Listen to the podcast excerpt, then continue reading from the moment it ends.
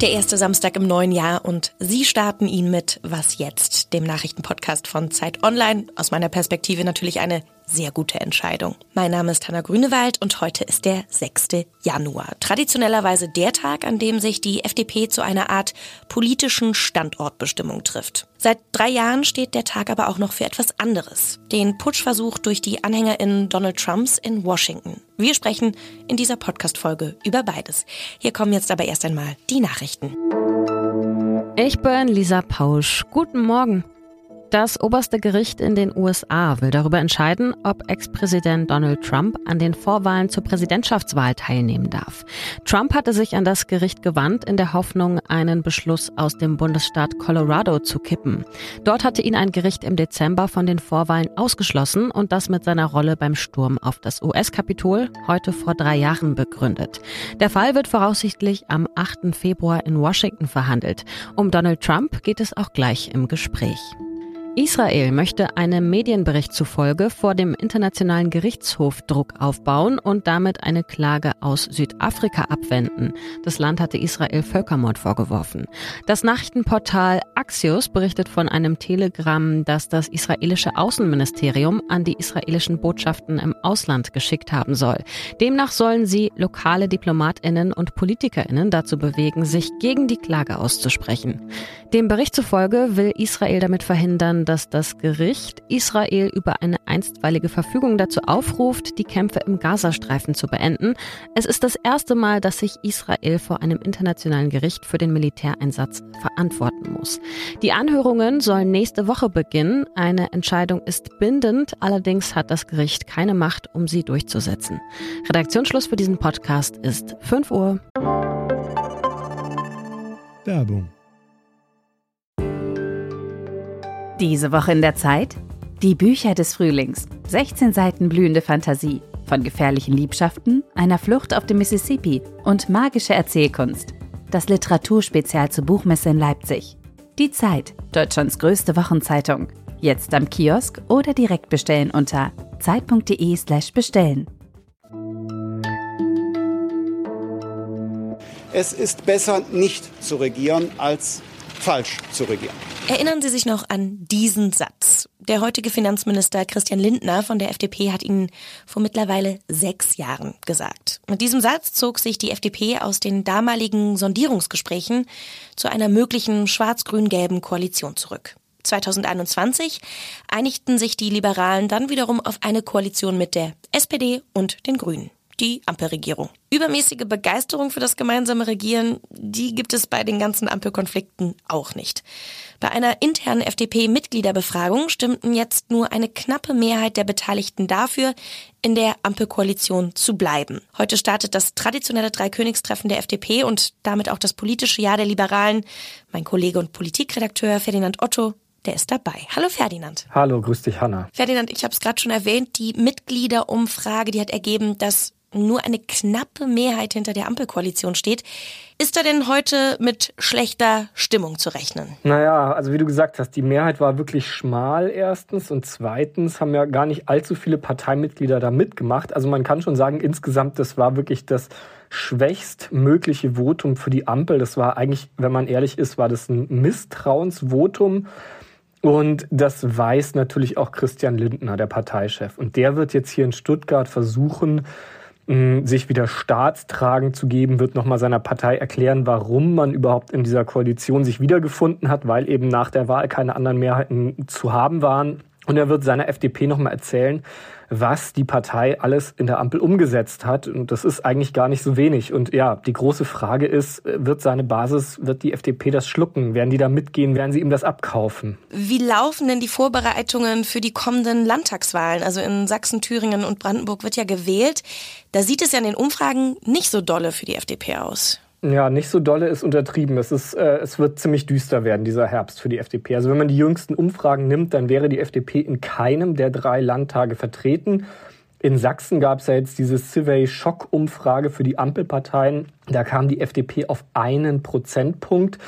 Ähm, man darf natürlich fragen, wie genau da jetzt gemessen wurde oder nicht, aber das, das ist schon wirklich, wirklich beängstigend. Kommen wir nochmal kurz auf Lindner zu sprechen. Durch diese Mitgliederumfrage hat er ja eigentlich sein Drohpotenzial in der Koalition verspielt. Äh, muss die Partei jetzt kompromissbereiter werden? Das glaube ich nicht. Das war ja keine Prokura, keine carte blanche für den Parteichef. Das war auch kein Vertrauensbeweis an die Ampel. Das weiß Lindner. Ich glaube, das wissen auch die Koalitionspartner.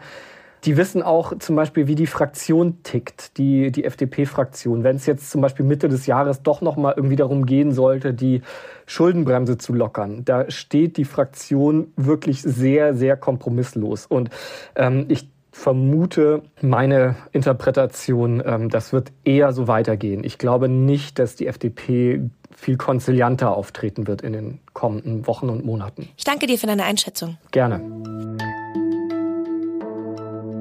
Alles außer Putzen. Empfehlungen, die spricht man ja meistens dann aus, wenn etwas ganz neu erscheint. Ich empfehle Ihnen jetzt aber etwas, was im letzten Jahr zu Ende gegangen ist. Blöd für mich, gut für Sie, wenn Sie den Podcast Heavyweight noch nicht kennen. Jonathan Goldstein ist Host des Podcasts und Episode für Episode versucht er Menschen dabei zu helfen, gewisse Konflikte oder Fragen in ihrem Leben zu lösen, weil ihnen teilweise der Mut dafür fehlt oder weil sie diesen Heavy-Gefühlen bisher eher aus dem Weg gegangen sind. In meiner Lieblingsfolge zum Beispiel geht Jonathan Goldstein der Frage nach, was aus einer Urlaubsbekanntschaft seiner Schwiegermutter geworden ist. Die Frau hatte der Schwiegermutter erzählt, dass sie aus wohlhabenden Verhältnissen kommt, dass sie ein ganz enges Verhältnis zu ihrem Vater hatte.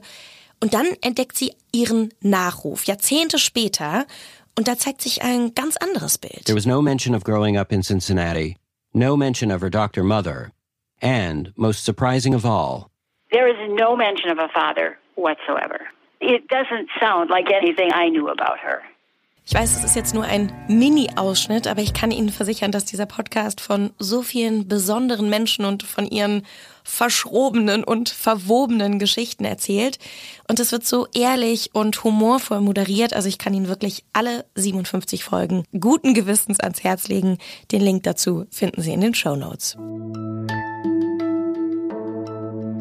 Ich kann mich noch ziemlich genau an den 6. Januar 2021 erinnern. Wie ungefähr jedes Millennial im Corona-Winter war ich Dauer online und habe im Live-Ticker-Modus über die sozialen Medien mitbekommen, wie mehr als 1000 Menschen das US-amerikanische Kapitol stürmten. Angestachelt vom damals noch amtierenden Präsidenten Donald Trump, der kurz davor die Wahl gegen Joe Biden verloren hatte. Die Trump-Unterstützerinnen, die haben an die Erzählung geglaubt, dass die Wahl gestohlen worden sei und sie wollten gewaltsam den politischen Wechsel in Washington aufhalten, was natürlich gegen die Verfassung ist.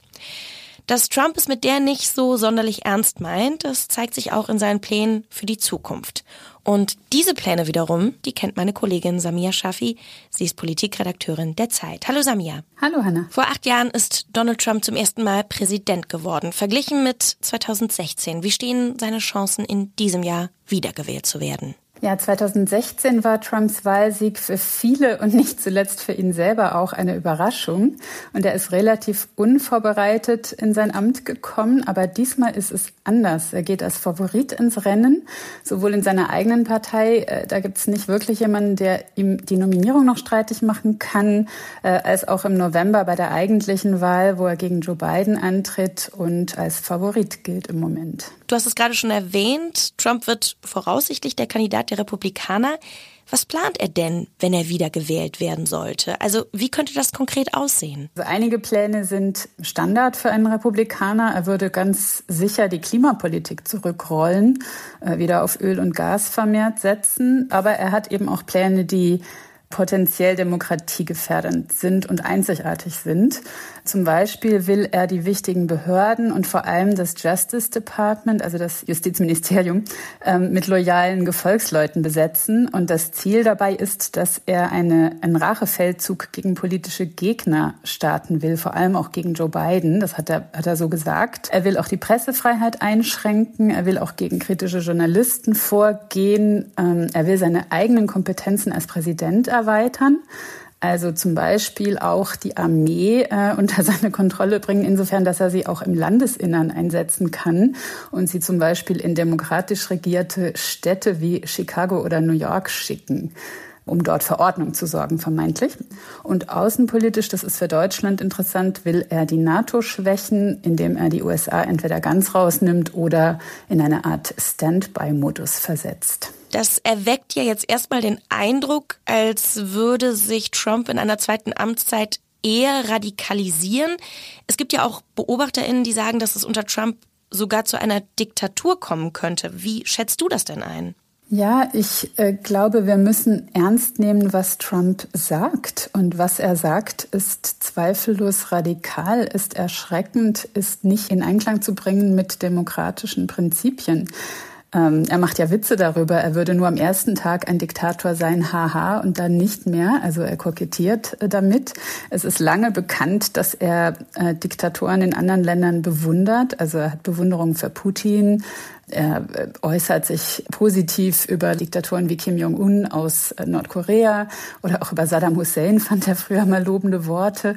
Er hat wenig Respekt für Demokratie, für demokratische Führung und Institutionen und er wird so weit gehen, wie äh, die Checks and Balances es zulassen. Also es wird ein Härtetest auf jeden Fall. Danke dir ganz herzlich für deine Einschätzung. Danke dir. Und damit verabschiede ich Sie in ein hoffentlich ganz entspanntes Wochenende. Wenn Sie uns schreiben wollen, um Feedback loszuwerden oder eine Frage zu stellen, was jetzt zeit.de ist unsere Adresse. Morgen früh hören Sie dann hier in aller Frische meinen Kollegen Roland Jodin. Mein Name ist Hanna Grünewald und ich sage Tschüss und auf bald. Ich bin tatsächlich das erste Mal jetzt in Stuttgart dabei. Die letzten Male habe ich es mir immer vom Fernsehen aus angeschaut, aber diesmal wollte ich es mir nicht entgehen lassen.